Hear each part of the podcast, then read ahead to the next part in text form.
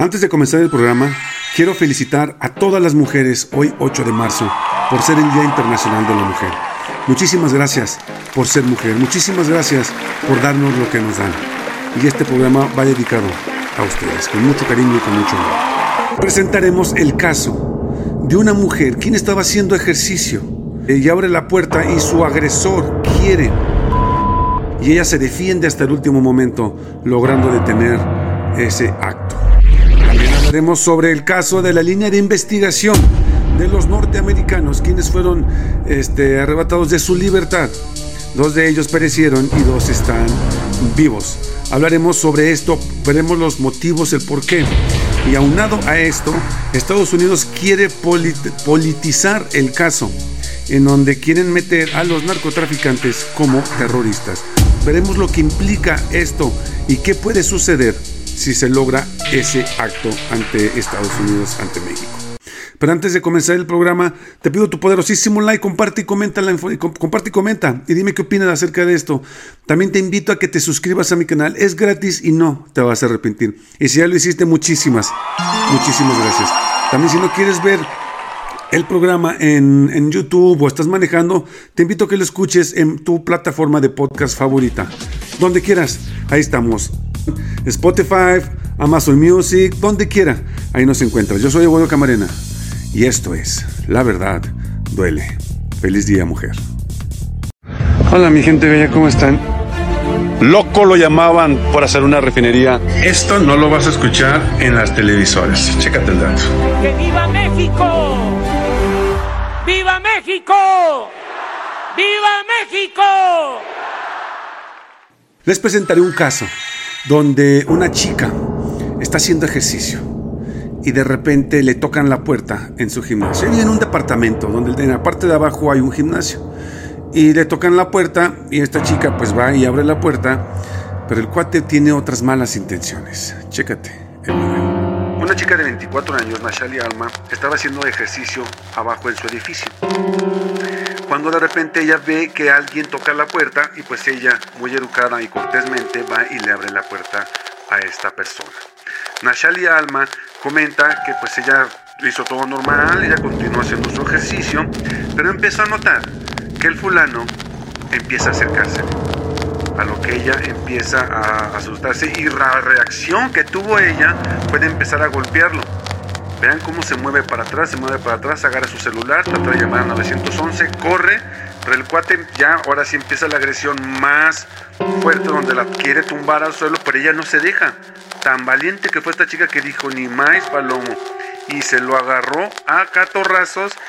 Y pues el cuate ahorita está en la rica y suculenta carcelita, disfrutando de unos 2, 3 este, añitos en la cárcel.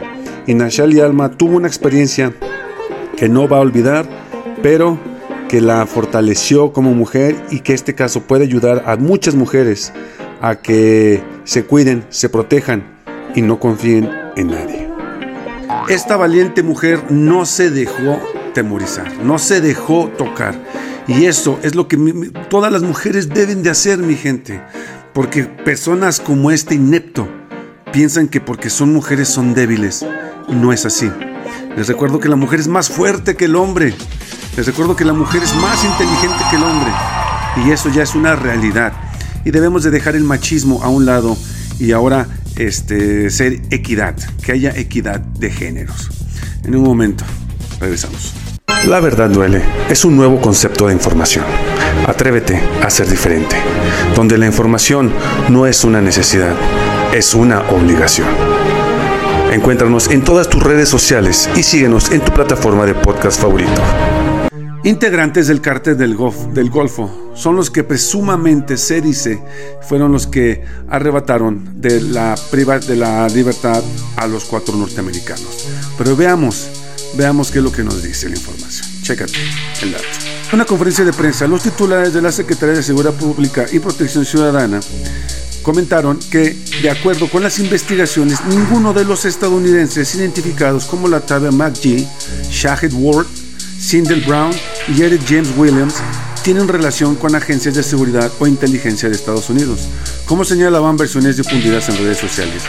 Durante el encuentro de la prensa, el titular de la Secretaría de Seguridad Pública Ciudadana, Rosa Isabel Rodríguez, destacó que las autoridades federales han trabajado muy de mano con las autoridades de Estados Unidos para establecer lo sucedido. Y aquí que lo que pasó, se presume que estos cuates vinieron a hacerse una operación a México y fueron este, presuntamente eh, se equivocaron, se confundieron y los agarraron, los levantaron, se los llevaron y a dos le quitaron la vida y dos están en el hospital en, en su país siendo atendidos. Y esto pues sí es malo, es malo para México, para su política, pero aquí yo digo, cuando le quitaron la vida a, dos este, personas de Oaxaca en Texas, ahí nadie dijo nada. No hubo ni un este, atención por parte de, la, de los noticieros, todos se quedaron calladitos. Pero aquí, Estados Unidos piensa politizar el caso. ¿Y esto qué es lo que conlleva? Chécate el dato. El levantón de los cuatro estadounidenses en Matamoros, dos de ellos asesinados, es utilizado de inmediato por voces relativamente marginales en Estados Unidos para amplificar demandas a fin de militarizar aún más la frontera con México y propuestas para utilizar el uso de la fuerza militar estadounidense contra cárteles de droga en el interior de México. El portavoz del Departamento del Estado de Estados Unidos afirmó que el gobierno de su país usará cada herramienta legal para luchar con, con México contra los cárteles. Estados Unidos no descarta que por ahora la posibilidad de declarar cárteles mexicanos del narcotráfico como grupos terroristas, algo que ha pedido algunos republicanos a lo que se oponen las autoridades de México. Cooperaremos y trabajaremos de forma colaborativa con nuestros socios mexicanos en todos los ámbitos para abordar la inseguridad y el narcotráfico de las amenazas a la seguridad en nuestra frontera, afirmó el portavoz. Price se expresó así después de que este mismo martes fueran hallados sin vida dos de los cuatro estadounidenses secuestrados el viernes pasado en Matamoros, en el fronterizo estado mexicano de Tamaulipas, una región con fuerte presencia del narcotráfico. Pero ¿qué es lo que va a pasar aquí? si Estados Unidos decide eh, poner a los narcotraficantes como terroristas, aquí lo que va a pasar o puede llegar a suceder es de que Estados Unidos militarice toda su frontera. Esto y mandar gente eh, elite de los de las este, militares e ingresarlos a México. Porque les recuerdo que al, poner esto como, como terroristas, ya ellos tienen la injerencia de poder meterse en México. Aquí resaltó el presidente Andrés Manuel que esto nada más es una fanfarronería por parte de Estados Unidos porque no puede llegar a meterse a cualquier país. No pueden hacer eso. Entonces aquí sí habría un conflicto de interés y esperemos que no suceda porque pues de lo contrario sí eh, estaremos entrando en una serie de este, problemáticas consulares eh, de Estados Unidos entre México y ahí pues no, no va. Digo, ¿por qué primero no empiezan? ellos por detener las armas que entran a México. Y si es tanto así su enojo de que hay tantísima gente con el fentanilo en Estados Unidos, pues güey, empiece con los propios suyos, como lo he comentado muchas veces. Siempre Estados Unidos quiere apuntar el dedo hacia los otros países, pero no entiende que cuando él apunta hay tres dedos apuntándolos a ellos mismos. Pero en fin.